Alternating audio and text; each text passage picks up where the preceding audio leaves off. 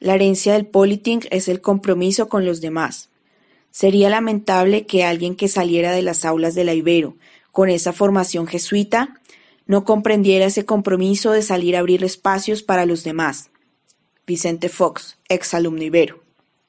Los dos conceptos generadores del politing son el marketing y la política. Por marketing se entiende, apertura de comillas, la actividad humana dirigida a crear, fomentar y mantener relaciones de intercambio mutuamente satisfactorias, cierre de comillas, apertura de paréntesis, Kotler, cierre de paréntesis. Levitt lo define como, apertura de comillas, la alternativa para maximizar el valor presente neto para los consumidores actuales y potenciales de una oferta, cierre de comillas.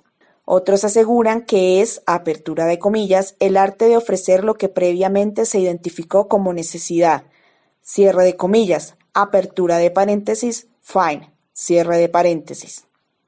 Apertura de comillas. Política, cierre de comillas, es definida como, apertura de comillas, la búsqueda, conquista y mantenimiento del poder político, cierre de comillas, apertura de paréntesis, Bismarck, cierre de paréntesis, como, apertura de comillas, el arte de hacer posible lo deseable, cierre de comillas, apertura de paréntesis, Maquiavelo, cierre de paréntesis, o como, apertura de comillas, la asignación autoritativa, apertura de paréntesis, con autoridad, cierre de paréntesis, de valores en la sociedad, cierre de comillas, apertura de paréntesis, Easton, cierre de paréntesis. Tanto la concepción de marketing como de política ponen énfasis en el usuario, cliente, comprador, elector, votante o ciudadano. En resumen, su razón de ser radica en ellos, cuya reunión forma lo que comúnmente se conoce como mercado y es que los integrantes del mercado, apertura de guiones, quienes gozan o padecen los resultados tanto de los expertos en marketing como de los políticos, cierre de guiones, son quienes deben ejercer la función de supremos jueces. De ahí que estas áreas se enmarquen en la conveniencia del mercado, antes que dentro de la conveniencia, interés o necesidad del oferente, partido, coalición o político en turno. Son entonces, herramientas sociales al servicio del hombre, del ciudadano, del lector, del votante. De acuerdo con lo expuesto, es posible aseverar que si la política es el arte de hacer posible lo deseable, el politing es el arte de hacer deseable lo posible.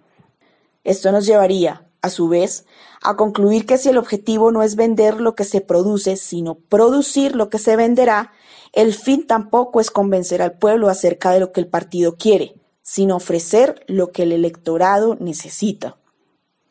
De ahí que es requisito fundamental en ambos conocer primero lo que el mercado necesita, pensar primero en sus necesidades, gustos y deseos para, posteriormente, satisfacerlo como parte de un plan de marketing o como propuesta dentro de un programa de gobierno. El mercado, entonces, ejerce una función controladora en tanto que el marketing, la política y su vástago, el politing, desempeñan una función integradora.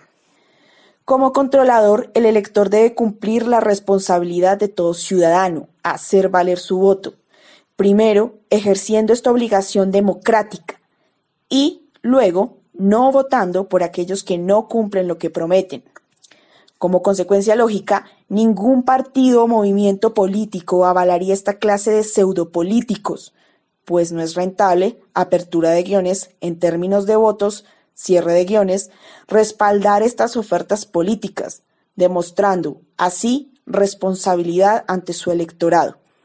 La función integradora del politic se refiere a que todas las demás en la actividad política en general y electoral en particular se integren en torno al mercado, que todos, apertura de guiones, bien en el partido o bien en la campaña, cierre de guiones, trabajen por él, con él y para él. Cosa diferente es que no se cumpla con lo que se ofreció, que el producto no cumpla la función para la cual fue fabricado o, lo que es lo mismo, que la oferta política no satisfaga las expectativas del electorado, esto es, en buen romance, que el político no cumple aquello para lo cual fue elegido. Esta situación sale entonces de las esferas tanto del marketing como de la política y también del politing.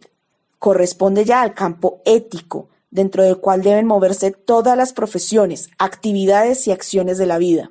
Los médicos, contadores, ingenieros, las profesiones todas deben tener, conocer y cumplir sus, apertura de comillas, códigos de ética, cierre de comillas.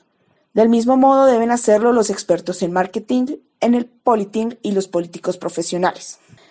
Y es que el politic no tiene por qué padecer, sufrir ni soportar la mala reputación tan frecuentemente endilgada a sus dos áreas generadoras, el marketing y la política.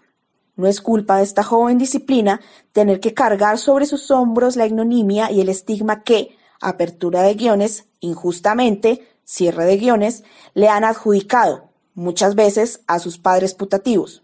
Menos aún, ser el engendro de las ciencias sociales, resultado de distorsiones, malos usos y aplicaciones indebidas de cada uno de sus progenitores, lo que equivaldría a comparar la suerte del politing con la de la pobre ovejita que nació siendo alérgica a la lana.